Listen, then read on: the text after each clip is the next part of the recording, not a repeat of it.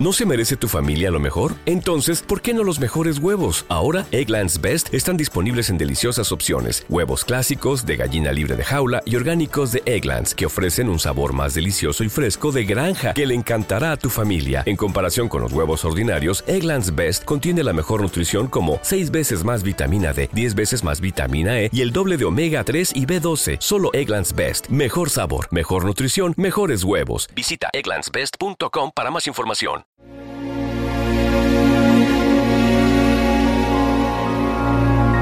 Esto es Superfans de Los gatos del muro.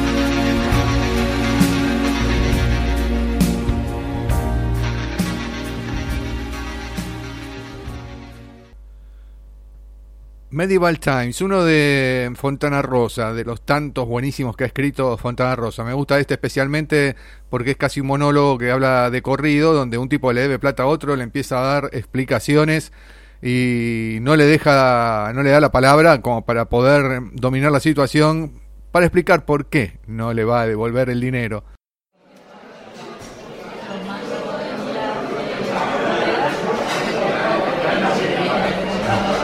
Déjame explicarte. No porque me haya ido a los Estados Unidos quiere decir que ande derecho. Quiero aclarártelo bien, porque vos bien sabés que yo nunca cagué a nadie. Ahora, si vos me das 15 minutos, te explico bien qué fue lo que me pasó. Porque te juro que si alguien te lo cuenta, no se lo podés creer. Solamente a mí me pasan este tipo de cosas. ¿Será porque soy un pelotudo o porque no soy de esa clase de tipos que no se la bancan? ¿Me entendés? Hay otra gente que se queda más en el molde y se aguanta lo que le tiren, pero yo en ese aspecto, no sé si para bien o para mal, siempre fui medio retobado, ¿me explico?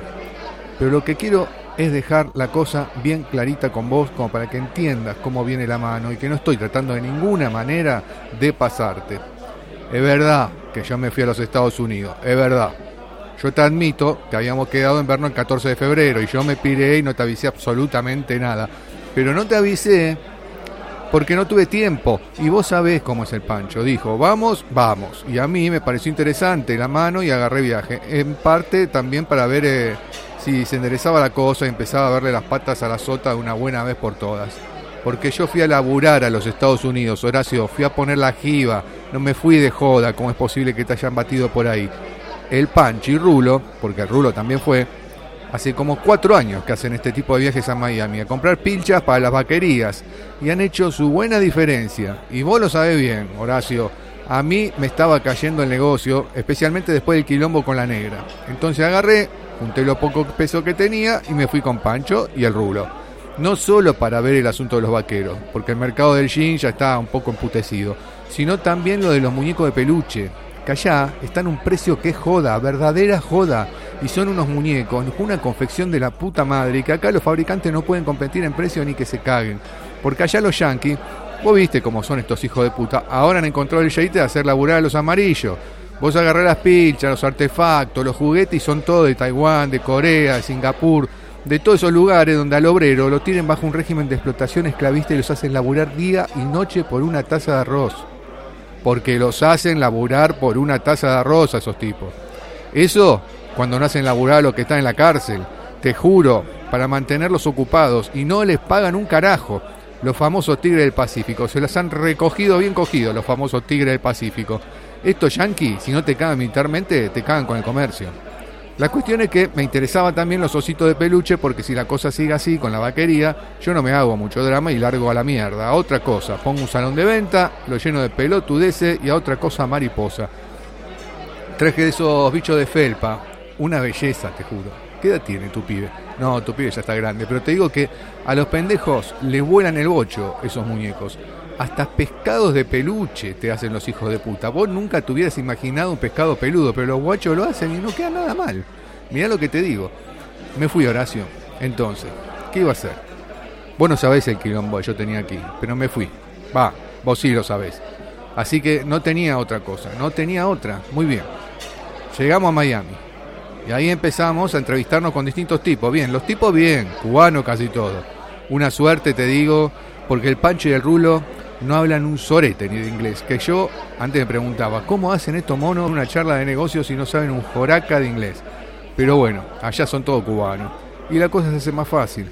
Más fácil es un decir. Rápido los cubanos. El más boludo se coge una avestruz al trote. No te crea que han hecho la guita por infelices. Me decían que el poderío actual de todo Miami es gracias a estos cubanos. Cosa que yo no podía creer. Gusanos de mierda que se rajaron todos huyendo de la revolución y llegaron con el culo a cuatro manos hasta Miami, sin un puto mango. Porque yo pregunté si habían llegado con guita y me dijeron que no. Que Fidel no les dio tiempo ni para llevarse un calzoncillo. Mirá lo que te digo. Y sin embargo, los ñatos, los que habían sido multimillonarios en Cuba a los 20 años, 20 años después ya habían recuperado esa fortuna en Miami. Mirá vos los tipos. Unas luces los cubanos. Charlamos un poco con ellos, a pesar del asco que me daban esos gusanos, y se nos quedó colgada una entrevista con un pesado de las pilcherías, un tal Ajubel, me acuerdo, para tres días después. Teníamos tres días al pedo entonces. Y va el Pancho, que tiene un petardo en el culo, vos lo conocés. No hay Dios que lo haga quedar más de dos minutos en un mismo lugar y se le ocurre ir a Disneylandia. A Disneylandia, fíjate vos, que no ha ido nunca, que para qué mierda nos íbamos a quedar en Miami y todo eso. Empezó a romper las pelotas. Y el Rulo se anotó, también con lo mismo. Yo no quería ir ni en pedo. Y te lo digo, porque sin duda ya habrá habido alguno que te haya venido con el cuento de que yo me piré a Disneylandia en Onda Bacán y todo ese verso. Yo fui porque aquellos dos se encajetaron con eso y si no, yo me iba a tener que quedar con un pelotudo de Miami, solito a mi alma, mirando los canales para latino. Yo me quería ir para La Vega, querido. De haber tenido guita y tiempo, yo me hubiera ido para La Vega. ¿Qué te parece? Ninguna duda. Me dijeron que estaba en pedo, que La Vega estaba en la loma del orto, que el avión, que el tiempo, que las pelotas de Mahoma. En fin, nos fuimos a Orlando. El Pancho alquiló un auto porque le encanta manejar. Y nos fuimos para Disneylandia, te juro. No sé si no era más lejos que La Vega. Es lejísimo eso. Yo escuchaba siempre hablar de Disneylandia, de Miami, de la península de Florida y me creía que estaba ahí nomás. Como si vos casás el auto acá en Rosario y te vas hasta Roldán o a San Lorenzo, una cosa así. Santa Fe, por decirte mucho. Los otros, boludo, encantados. Que la ruta, que el coche, que la señalización, que las hamburguesas. Te la hago corta. Llegamos a Orlando. Nos metimos en un hotel cerca de los parques, porque son como parques eso. Y nos fuimos el primer día a Disneylandia. A las cuatro horas de caminar, te juro, yo ya tenía las pelotas por el suelo. Lo llegaba a encontrar a Mickey y lo cagaba a trompadas. Te lo juro. Gente grande, jugando a esas cosas, haciendo colas para ver la cueva de los piratas. Pelotudos grandotes en pantaloncito corto, tomando helado. Árabes, iraníes con una cara de turcos que te asustaba. Musulmanes, mi viejo fundamentalista. Que vos pensabas que estarían ahí para poner una bomba en la mansión de los fantasmas. Comiendo por oro y esperando como corderos para meterse en esas lanchitas donde te ataca el tiburón. Una cosa de loco, demencial, te juro. Una cagada. Tenía razón el mexicano que manejaba la combi que nos llevó hasta Magic Kingdom. Ellos le llaman Magic Kingdom a Disneylandia. Y te llevan desde el hotel en una combi. El mexicano, Luis se llamaba. Un facho hijo de mil putas. Nos decía, son retardados los yanquis, retrasados mentales. Le gustan todas estas cosas, enloquece con estos juegos, retardados mentales, señor, nos decía. Aunque él, te digo, yo no sé si se la quería tirar del reivindicador de Latinoamérica, del gran revolucionario, de Emiliano Zapata o, qué. Por ahí, como nos veía argentino y sabía que nosotros siempre hemos pensado que a los mexicanos los yanquis se los han vivido recogiendo, como cuando les chorearon Texas, se la quería tirar de vengador de los pobres, de algo así. Yo tuve como 40 de estos yanquis a mi cargo, señor, nos decía, porque había elaborado una empresa de transporte y los trataba mal, mal los trataba. No, son retardados, imbéciles, drogadictos. Pero bien, que el hijo de puta no solo vivía en los Estados Unidos, sino que se había comprado una casa para cuando se jubilara. El retiro, le decía él. Y se la había comprado ahí en la costa de Florida, nos contaba. Mexicano piojoso. Los otros le mataban el hambre y este se la tiraba de revolucionario. Y en esa combi que viajamos a Disney, fue con nosotros también una venezolana, que justo se sienta al lado mío. Te digo que la venezolana era un 4, a lo sumo un 5. Del 1 al 10 era un 5, digamos, siendo generoso. Te juro que acá esa mina no me tocaba el culo ni con un palo, pero allá, viste, la soledad te lleva a ser un poco el pelotudo. La venezolana, Leonor creo que se llamaba, andaba sola y como nosotros también le habían quedado un par de días de sándwich por negocios. Justo vuelve en la misma combi con nosotros y ahí retomamos el chamulle y al día siguiente, a la mañana, la vuelvo a encontrar para el desayuno. Una casualidad aquella, porque son unos hoteles de la gran puta que están siempre llenos de gente. Pero la encuentro. Pancho y el rulo de nuevo para Magic Kingdom. Mejor dicho, para Epcot. Que me decían que era más interesante, más para intelectuales. Me cargaban. Yo lo mandé a la concha de su madre. Le dije que se fueran solos, que a mí no me agarraban más. Aparte, tenía los pies que eran dos albóndigas de tanto patear el día anterior en Disneylandia. Me quedé en el telo, pero arreglé con la venezolana de salir juntos a cenar esa noche. Te repito que la venezolana no me movía un pelo, pero, en parte, también quería un poco refregárselas por la jeta a los otros dos boludos que andaban babosos con regreso del futuro, la montaña espacial. Y me venían a hablar maravilla de la tecnología del primer mundo que, si es por el primer mundo, mejor que nos cortemos la bola y se la tiremos a los chanchos un poco decirle, loco, ustedes sigan sacándose foto con Mini y el perro Pluto, que yo me voy de conga con una mina. En una de esas me echo un fierro y que después me la vengan a contar de la montaña rusa, porque vos sabés bien, Horacio, y en eso somos todos parecidos, que yo puedo decirte que la venezolana no me movía un pelo, pero que si la mina me daba bola, y me daba bola, a eso de las 12 de la noche, porque allá todo más temprano, con un par de cerveza además, yo soy capaz de voltearme a esa venezolana y si me quedo más de tres días, hasta en una de esas me la pincho al mexicano hijo de mil puta y todo, vos lo sabés. La encuentro a la venezolana a la noche y me dice, muy animada, que incluso ya me había preparado un programa, que íbamos a ir a Medieval Times, que ya había reservado mesa, contratado el transporte y que ella me invitaba. Ahí me di cuenta de que me quería bajar la caña, pero me hice bien el boludo, un duro, ¿viste? Tipo Clint Eastwood. Le pregunté, como te preguntarías vos, como se preguntaría cualquiera, ¿qué era eso de Medieval Times? Me dijo que era un restaurante, que mientras vos morfás hay un espectáculo medieval. De esos con caballeros que hacen duelos con lanza. ¿Te acordás, Horacio, de aquella película Ivanhoe? Que hacían esas justas medievales a caballo con escudos y lanza, que el que lo tiraba al otro la mierda del caballo ganaba. Bueno, de eso me dice, cagamos, pensé. Yo que imaginaba, no te digo en un McDonald's, pero una cosita modesta, algún boliche italiano, que los hay, donde comer alguna pasta, incluso una pizza, un vaso de vino.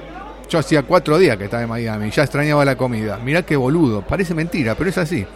Y esta mina me salía con eso, comer mientras se ve un espectáculo de caballeros con armadura, que se caguen a espadazos. Te juro que estuvo a punto de decirle que no, que no iba, que se metía en el orto las invitaciones y las reservas, pero estaba al pedo, tenía hambre y ya me había quedado desenganchado de los muchachos. Ellos no iban a llegar al hotel hasta tarde y además iban a venir destrozados, como yo volví el día anterior, después de caminar más de 8 horas como unos pelotudos por todo Epcot. Ir solo a comer no me convenía porque con un solo año de inglés en la cultural, cuando yo tenía 7, no me alcanzaba ni para pedir la sal en un boliche. Y allí en Orlando no es como en Miami, porque todo el mundo la parla en castellano. Allá la cagaste, hermano. Algo de inglés tenés que manejar y esta venezolana me había dicho que ella no hablaba perfectamente porque había trabajado en Maracaibo en una compañía petrolera de los Yankees. Sabe que los Yankees también se los han cogido bien recogidos a los venezolanos, entre otros mucho, con el verso de la privatización, del petróleo y todo eso, así que me fui con la mina. Por supuesto, de nuevo, el chofer de la combi era el gordo Luis. Y otra vez con lo mismo. Ya no conmigo, sino con una pareja de españoles que iba con nosotros. Retrasados mentales, señor, idiotas, ladrones también. Y decía, refiriéndose a eso del Medieval Times. Está bien, sí, muy bonito, con un tono como te diría despectivo. Como para venir una sola vez, por supuesto. Usted lo ve una vez y ya está bien, señor. Medio medio ya como tratándote como infradotado para ir a ver ese espectáculo como diciendo gente grande viniendo a ver esta pelotudez. Te juro que me dio bronca. Ya me hinchó la bola el mexicano. Tanto, te juro, que me predispuso bien con el espectáculo, ¿viste? De Contrera nomás. Yo soy así, por eso me pasan las cosas que me pasan. Dije, este mexicano está hablando al pedo. No hay verga que le venga bien y entré contento al boliche. Entré bien, de buen ánimo. ¿Para qué? Dios querido, ¿para qué? Tenía razón el hombre. Primero te cuento que es un lugar inmenso, que quiere imitar a un castillo por la parte de afuera. Entras por arriba de un puente levadizo y te metes a una especie de sala de espera enorme, muy grande. Adentro, para mí, que quería una cena íntima, ya había como mil personas. Pero no te lo digo en sentido figurado. Habría como mil personas, no menos. Pero antes, antes de entrar, cuando te piden la reserva, las entradas y esas cosas, ahí una minita vestida de la Edad Media te entrega una corona. Una corona berreta, de esa de cartón, que se usan para los cumpleaños de los pendejos, ¿viste? Está un color, verde o azul o rojo. A nosotros nos tocó una a cuadritos blanca y negra. Y nos indicaron que nos la pusiéramos. Ahí yo ya agarré para la mierda, ¿viste? Cuando uno empieza a sentir como una calentura que le sube del estómago hacia la cabeza, una cosa así, empecé a sentir yo. La venezolana se puso la corona lo más campante y me pidió que yo hiciera lo mismo. Y yo no le di ni cinco de pelota. Hasta ese momento trataba de ser más o menos cordial. Trataba de no darme máquina porque yo me conozco. Además, no quería dejarla para la mierda esta poremina, que era buenita, te cuento. Porque ella me había invitado y hacía todo con la mejor buena voluntad. Lo que pasa es que los venezolanos son unos colonizados y yo no sé por qué, pero le caben todas esas payasadas que hacen los yanquis porque te juro que eso era una reverenda payasada. Eso de que te reciban en un boliche y te den una coronita de cartón pintado para que te la pongas. Y no era la cantina del lobo, que uno va con globos a bailar la tarantela, no. Eso pretendía ser un lugar bacán, un boliche de primera. Agarré la corona y me la metí debajo del brazo por no desentonar y tirarla ahí mismo al carajo. Después la máxima. Antes de pasar a la sala te recibe un tipo vestido de rey. De rey, mi viejo con capa, corona dorada, barba, espada, y tenés que sacarte una foto con él. Va, te ofrecen sacarte una foto con él, casi que te obligan, porque si no, no pasás. Segunda payasada de la noche. No solo te tenés que poner una corona como un pelotudo, sino que tenés que sacarte una foto con esa corona y con un tipo disfrazado de monarca, cosa de que quede un testimonio gráfico para las generaciones futuras y que después los muchachos del barrio se caguen de risa del pelotudo que viajó a Miami. Para colmo, yo no tuve reacción para mandarlo al monarca a la concha de su madre. Me quedé como un pelotudo al lado de él y me escracharon en la foto. Porque todo rápido, chas, chas, y a la lona. Y eso, el no haber podido reaccionar, me dio más bronca todavía. Por suerte, no salí con la coronita puesta. Al menos defendí ese pedacito de mi honor. Salí con la corona debajo del brazo, como corresponde. A alguien que no le da pelota a esas cosas. Arriba la venezolana, después, ya en el salón, me cargaba me decía que había salido muy lindo y que le podría llevar esa foto a mi chico. Me quería sacar información la minita, muy bicha, sobre si yo estaba casado y esas cosas, pero yo tenía tal moto encima que ni siquiera le prestaba atención a la mina. En la sala de espera, Horacio, te juro, toda la gente, las casi mil personas con la coronita puesta, a los yanquis le decís que se pongan un sorete en la cabeza y se lo ponen. Tipo grande, viejo, gordo, pelado, vieja chota, de lo más elegante, con la coronita puesta. Y entonces vino lo máximo. Lo que ya me sacó definitivamente de mi casilla y me dio bien por el forro de las pelotas. La minita, que nos había recibido en la puerta del castillo, le habla a la venezolana y le indica una cosa, que después la venezolana me transmite. A nosotros nos había tocado la corona blanca y negra. Y entonces teníamos que hinchar para el caballero blanco y negro. Pero mirá vos si serán pelotudos estos yanquis. Mirá si se cagarán en la libre determinación de los pueblos. No solo te obligan a ponerte una coronita ridícula, sino que además te indicaban para quién tenías que hinchar en la pelea a espadazos. Es algo inconcebible tenías coronita blanca y negra y tenía calentada el caballero blanco y negro. Es como si, si a vos acá, por ejemplo, vas a un cuadrangular de fútbol y no sos hincha de ninguno de los cuatro equipos. Bueno, muy bien. A los cinco minutos de verlo jugar, si se te cantan las pelotas, ya podés elegir alguno de los equipos. Porque te gusta, como la pizza, porque juega un tipo que es amigo tuyo, por el color de la camiseta, porque van perdiendo y te resulta simpático, o por lo que puta fuere. Querido, por lo que puta fuere, pero decidís vos, elegís vos, vos solito. Te juro que yo, a esa altura, ya tenía un veneno, pero un veneno que no le daba ni cinco de bola a la venezolana, que creo que ya está, se estaba dando cuenta de que esa noche no me cogía. Aunque te cuento que yo hasta ese momento tragaba y tragaba. No te digo que me sonreía, pero trataba de no agarrar para la mierda y empezaba a putearlos a todos en voz alta. Para colmo, aparece el payaso del rey ese, el barbudo, y anuncia que nos preparáramos para pasar al lugar del espectáculo. En inglés, por supuesto, pero la venezolana me iba traduciendo.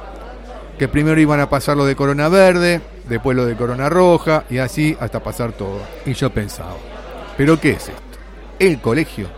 ¿por qué no nos hacen formar fila y agarrarnos de la mano también? Y los yanquis lo más contentos. Todos iban pasando de acuerdo al color de las coronitas, saltando, cagándose de risa. Como cordero, mi viejo. Después te vienen con la exaltación del individualismo y todos esos versos. Con John Wayne saludando solo desde el horizonte o Brock Willy haciendo la suya a pesar de que el jefe de policía le ordenó lo contrario. Te juro que Brock Willy va a Medieval Times y se pone la coronita colorada y grita para el caballero colorado como cualquiera de esos pelotudos. Si así los han llevado a Vietnam, Corea, Segunda Guerra, querido, como corderos. Le dicen, te amo una gorra y una escopeta y ellos felices. Dale que va. Uh, ¿cómo estaba yo? Mi viejo. Envenenado estaba, te juro, envenenado. Entramos, cuando nos tocó el turno, al salón del show, del espectáculo y donde presumiblemente teníamos que morfar. Mirá, es una especie de tinglado, largo, rectangular, enorme. No sé cuánto tendrá de largo. Como si te dijera una cuadra por 40 metros de ancho. A lo largo, a los dos costados, las tribunas para la gente, que está dividida por sectores. Acá lo rojo, acá lo verde, acá los azules. Cosa de que no se mezclen las parcialidades. Porque si llegan a hacer lo mismo en la Argentina, el primer vino que nos tomamos ya estamos todos cagando una trompada. Y como son graderías, donde vos estás sentado en una tribuna y adelante tenés una especie de mostradorcito, también todo a lo largo, como un pupitre continuo, te diría, a donde te podés apoyar y a donde además te ponen las cosas para comer. Y todo bastante apretadito. Pegado al lado tuyo, nomás tenés la otra persona, el ñato que sigue. En una de las cabeceras, alto, hay una especie de palco, que es donde va el tipo disfrazado de rey, el barbudo, que además es el que dirige la bututa y no para de hablar en toda la noche. Y por la otra cabecera entran los caballeros, entre tribuna y tribuna, por supuesto. El piso, la pista, no sé cómo decirle, para los caballos, que tiene una especie de arena, como en los circos. Y las luces, las banderas, esas trompetas que anuncia cuando llega el rey o la reina, o cuando salen los tipos y se van a cagar al lanzazo, todo eso. Yo me dije, bueno, Carlito, para la mano, relájate y disfruta. Trata de pasarla lo mejor posible y bajate de la moto. Porque por ahí, en una de esas, hasta me garchaba la venezolana y todo ya se había puesto medio cariñosa, ¿viste? Y se aprovechaba de que había que estar bastante apretadito para franerearme un poco.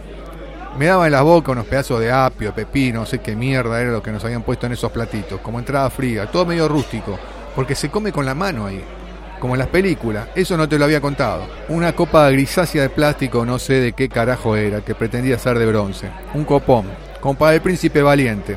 Aparte, un vaso de vidrio y el platito con los pepinos. Para mejor, en mi intento por aflojarme y ser feliz, cuando se empiezan a servir, pasaba un flaco disfrazado de paje o cosas así, me llenan el vaso de sangría. Sangría, loco, como en Sportivo Constitución. Yo no sé si estará de moda o en la corte del rey Arturo se tomaría. Lo cierto es que nos llenaban los vasos con sangría. Y ahí le empecé a dar parejo a la sangría. Meta sangría. Cada vez que me pasaba por delante el paje ese, yo lo cazaba de esa especie de bombachudito que ellos usan y le pedía otro vaso. Al final, ya medio me miraba fulero, pero me daba, me daba. Porque si hay algo envidiable en estos tipos, la buena onda con que trabajan. Al parecer, siempre contentos, siempre cagándose de risa. Yo pensaba, claro, ¿cómo no van a progresar de toquía con semejante contracción para el laburo y semejante estado de ánimo? No son como los japoneses que laburan porque son enfermos del bocho y si paran de laburar se agarran una depre terrible y se tiran debajo de un tren bala.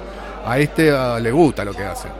Hasta que la venezolana me lo aclaró, los pibes laburan por la propina, por eso tienen buena onda, o fingen tener tan buena onda. Y allá el patrón te quiere rajar y te dice te tomás el piro y minga de preaviso de despido o de indemnización o cualquiera de esas cosas te pega una patada en el medio del orto y anda a reclamar una mensualidad al seguro de desempleo. Para colmo, te cuento, para colmo, al poco rato de dejar la sangría, pasa de nuevo el rubio, esta vez con cerveza. Y me la sirve en una jarrita grande, también, símil peltre o cosa así. Y ya mezclé la bebida. Ya mezclé la bebida.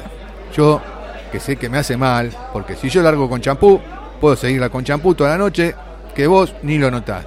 Pero si por ahí lo mezclo con algún whisky o algún gin tonic, ahí viene la cagada. Eso me ha pasado.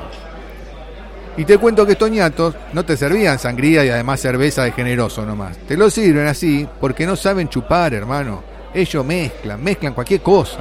¿O acaso no toman cerveza con tequila? Toman cerveza con tequila. A mí me contaron que hacen así. Y creen que tomando vino son más refinados. Vos viste que en la película lo que aparecen tomando vino son los intelectuales y resulta que tienen unos vinos de mierda que no se pueden ni probar. Se la pasan hablando de los vinos californianos y me decía Pancho que te tomás un vaso y andás con cagadera como cuatro días con ese vino.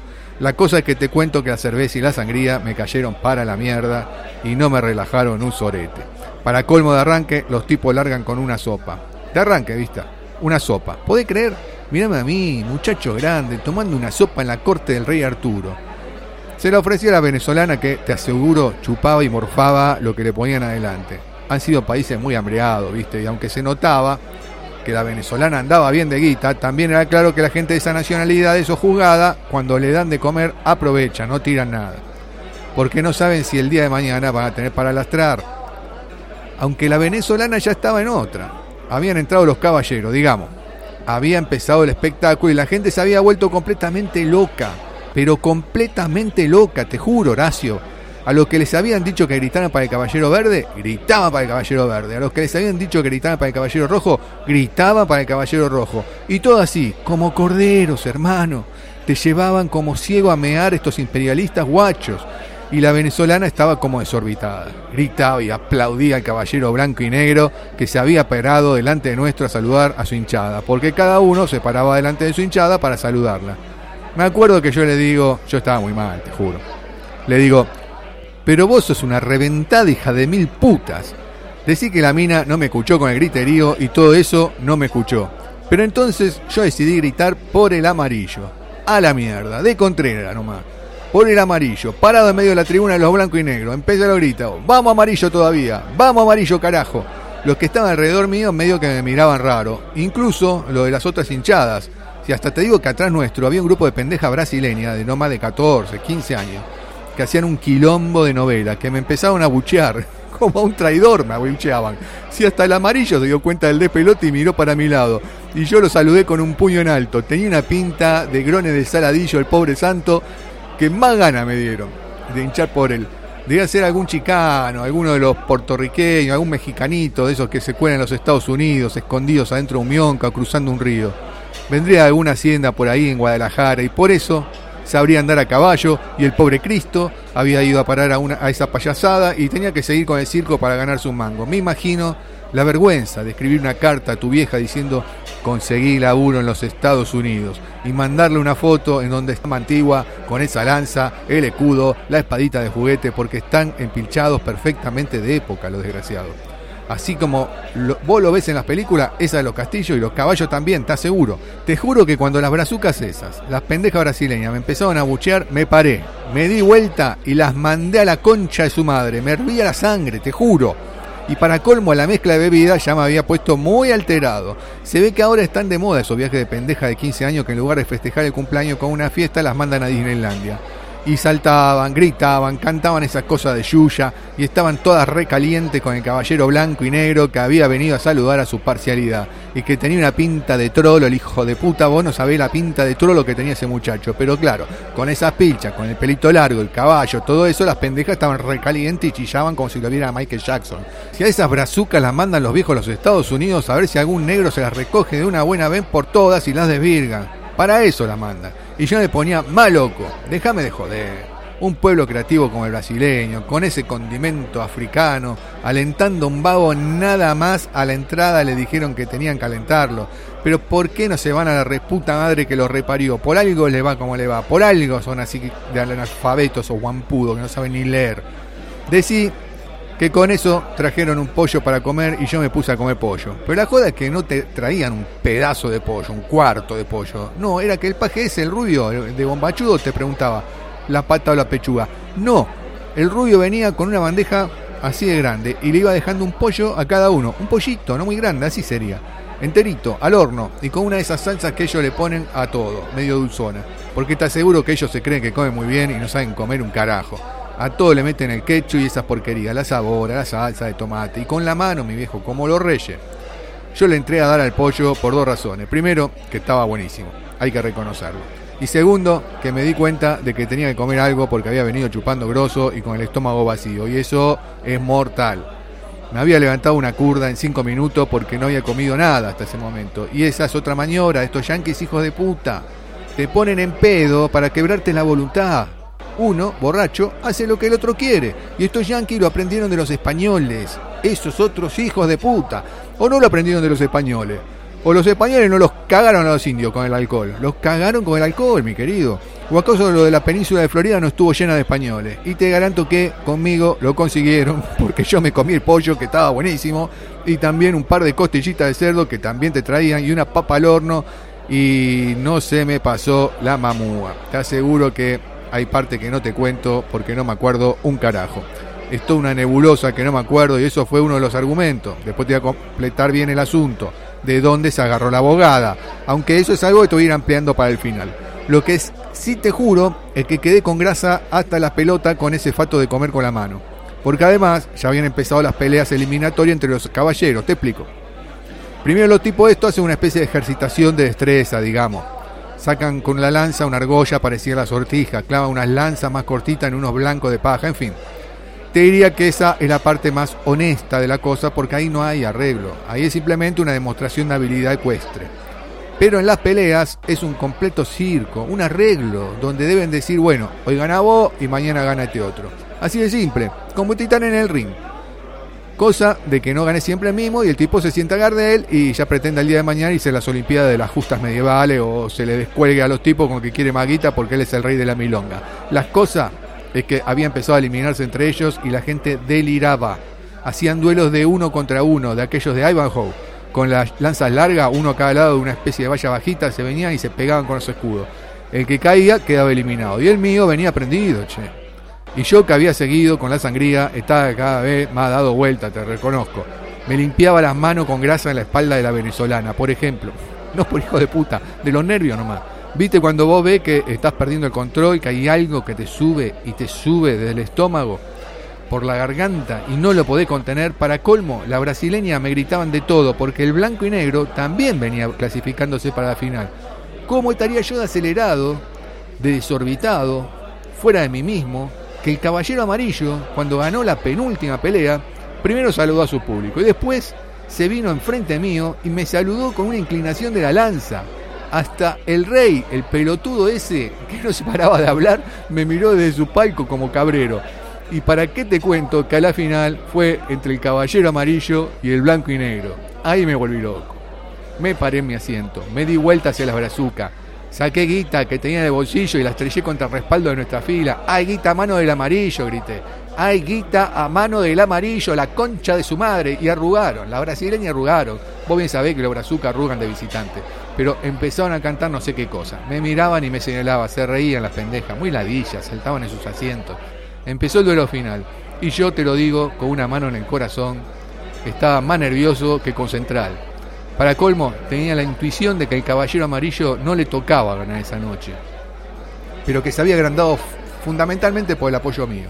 Había encontrado un pelotudo que lo alentaba contra viento y marea, metiendo entre medio de la hinchada de los contrarios, pateándole el tablero a todos esos yanquis mariconazos y había dicho, yo a este tipo no puedo fallarle. El morocho se había envalentonado, cansado de que lo basurearan los otros por ser hispanoparlante y había dicho, esta noche gano yo y se van todos a la puta madre que lo reparió. Y se vienen, che. Y el amarillo lo sienta al otro de culo de un lanzazo. A la mierda con el rubiecito trolo, el blanco y negro. No sé. No me acuerdo muy bien qué fue lo que hice. Me paré en el asiento. Creo que le grité algo al rey y me agarraba las bolas. Le hice así con los dedos, como que me los cogía todo. Después me di vueltas en la brasileña y también me agarraba los huevos y se lo mostraba.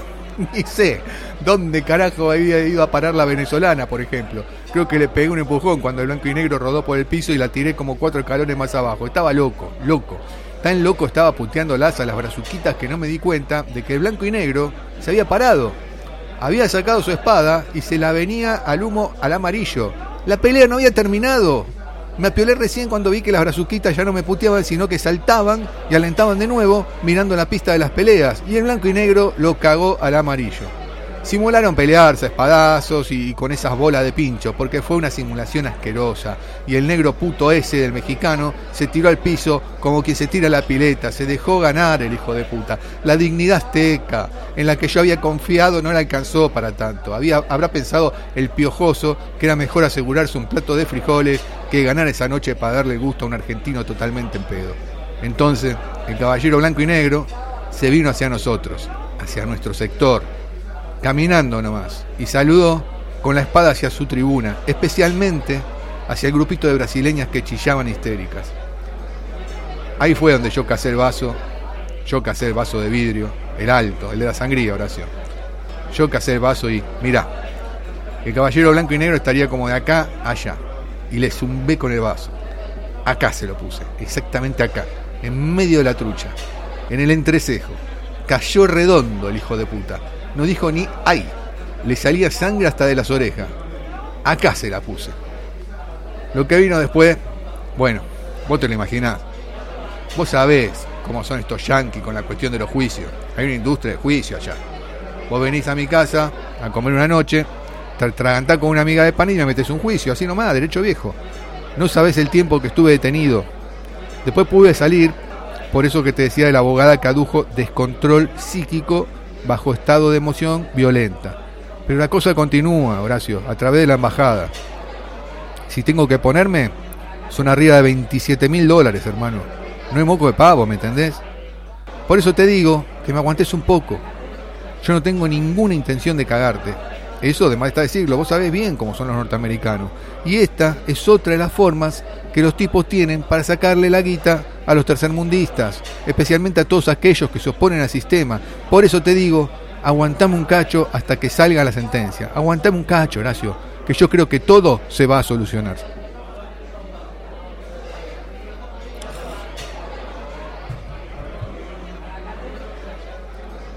Medieval Times, un cuento de Roberto Fontana Rosa.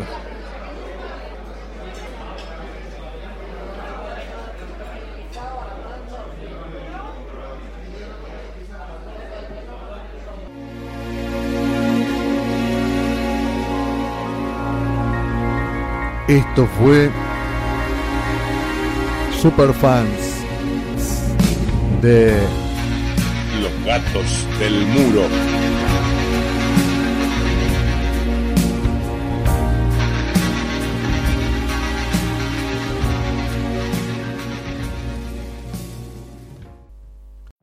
Every day, we rise, challenging ourselves to work for what we believe in. At U.S. Border Patrol, protecting our borders is more than a job, it's a calling. Agents answer the call, working together to keep our country and communities safe. If you're ready for a new mission, join U.S. Border Patrol and go beyond. Learn more at cbp.gov/careers.